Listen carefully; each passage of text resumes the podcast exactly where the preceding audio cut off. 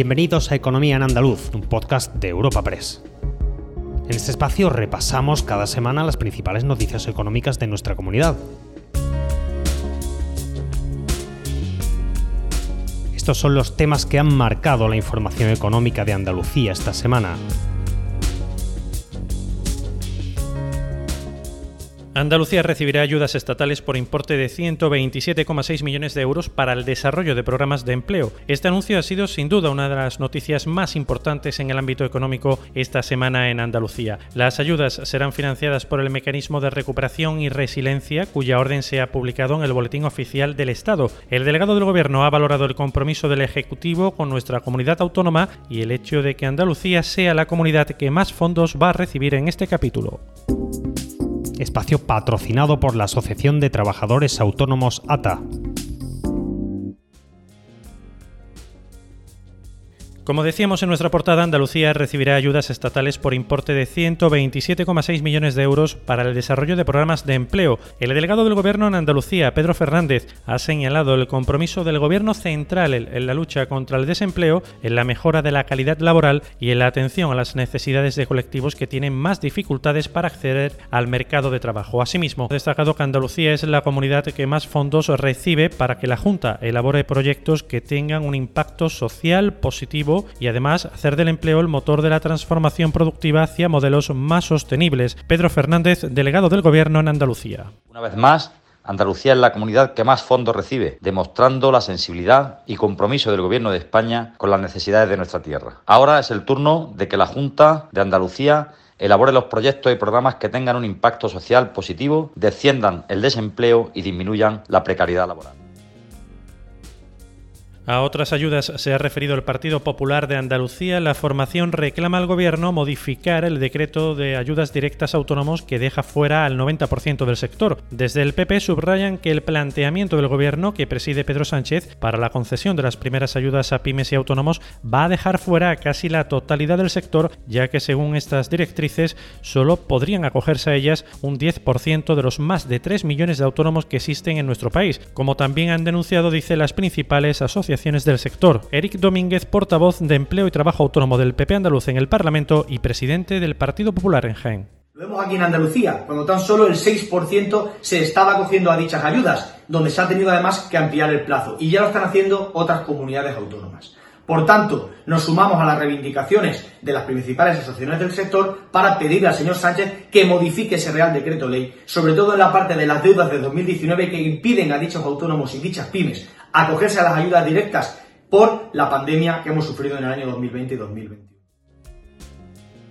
Una cosa más, la Asociación de Feriantes de Andalucía ha pedido ayudas a los ayuntamientos ante la situación precaria del sector desde el inicio de la pandemia del COVID por la suspensión de fiestas y ferias. El colectivo ha tildado de totalmente insuficientes las ayudas que la Junta ha ofrecido al sector tras la crisis del coronavirus, ya que mantener los negocios cerrados durante más de un año ha generado pérdidas que esos fondos dicen no cubren mínimamente. Por ello han pedido seguir llevando las atracciones a las distintas localidades porque se ha demostrado que están cumpliendo en todo momento con las medidas sanitarias. Miguel Antúnez, portavoz de la asociación, ha señalado en declaraciones a Europa Press que serían bienvenidas nuevas ayudas, puesto que hay muchas familias que se encuentran en una situación precaria y al borde de la exclusión social.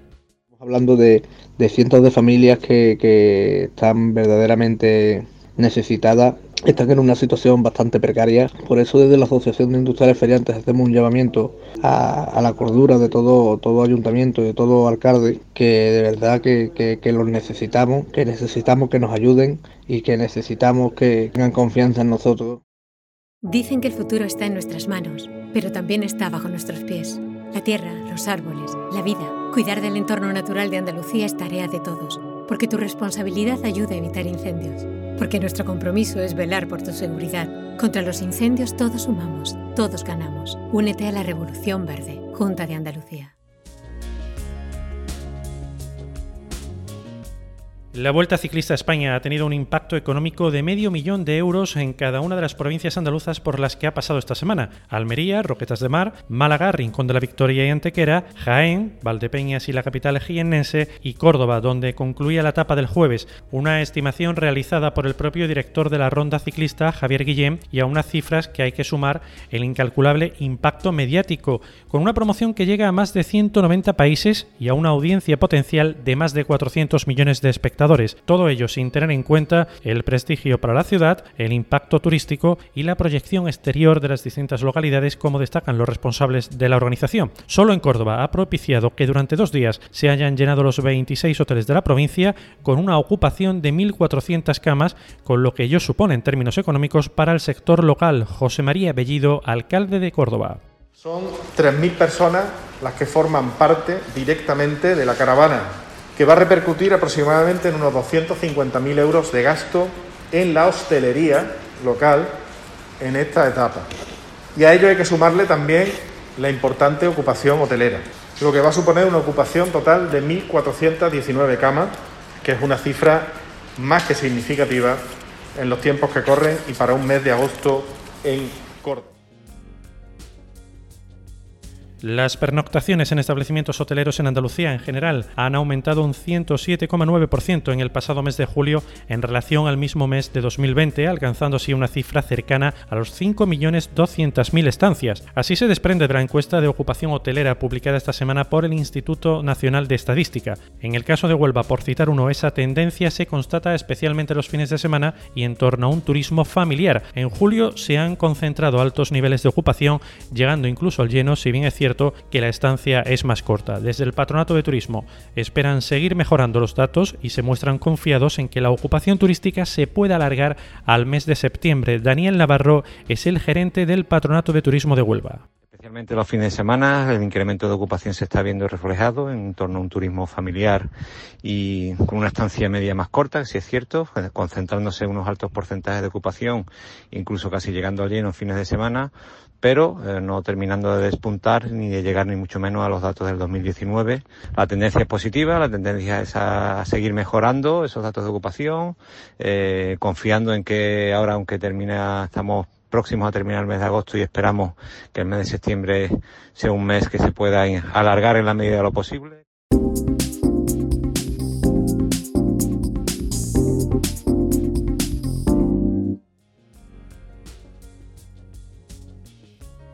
Más asuntos. Hablamos de economía en el ámbito rural. El presidente de la Junta, Juanma Moreno, ha trazado como el gran reto el desarrollo de lo que ha denominado como la Andalucía del interior y ha vaticinado que tiene mucho futuro. El presidente andaluz ha destacado la fortaleza del sector agroalimentario, que es líder en el mundo, y el crecimiento del turismo de interior, con cotas que nadie esperaba. Tras proclamar que esa Andalucía del interior late con mucha fuerza, ha reclamado oportunidades para este ámbito territorial de la comunidad autónoma para dotarlo de desarrollo tecnológico y y competir en este mundo, a lo que ha sumado la exigencia de tener servicios de primera en sanidad y educación. Juanma Moreno, presidente del Gobierno andaluz. En los últimos años hemos observado como el turismo de interior cada vez crece con cotas que nadie esperaba. Por eso, Andalucía y Andalucía del interior tiene mucho futuro. Apoyemos todo a nuestra Andalucía de interior apoyámosle con más oportunidades, con capacidad de tener un desarrollo tecnológico y digital para poder competir en este mundo, tener servicios de primera en educación y sanidad. Sin duda alguna, ese es el gran reto, ese es el gran objetivo, el que vamos a conseguir entre todos. Y al cierre hablamos de la aceituna negra. La eurodiputada del PSOE y portavoz socialista de pesca, Clara Aguilera, ha calificado de error y de una oportunidad que se pierde de defender la legitimidad de las ayudas de la PAC que la Comisión Europea no haya incluido los aranceles sobre este producto en el Consejo de Comercio y de Tecnología que prevé mantener con Estados Unidos en el mes de septiembre. Clara Aguilera, eurodiputada del PSOE. Creo que era una oportunidad que se pierde de defender los derechos y la legitimidad de las ayudas de la PAC y por tanto la legalidad de lo que han hecho las empresas españolas de, la, de aceituna negra y por tanto acabar con esta injusticia de tres años de aranceles injustos. Desde luego desde la delegación española no vamos a permitir que la aceituna negra eh, siga en esta situación.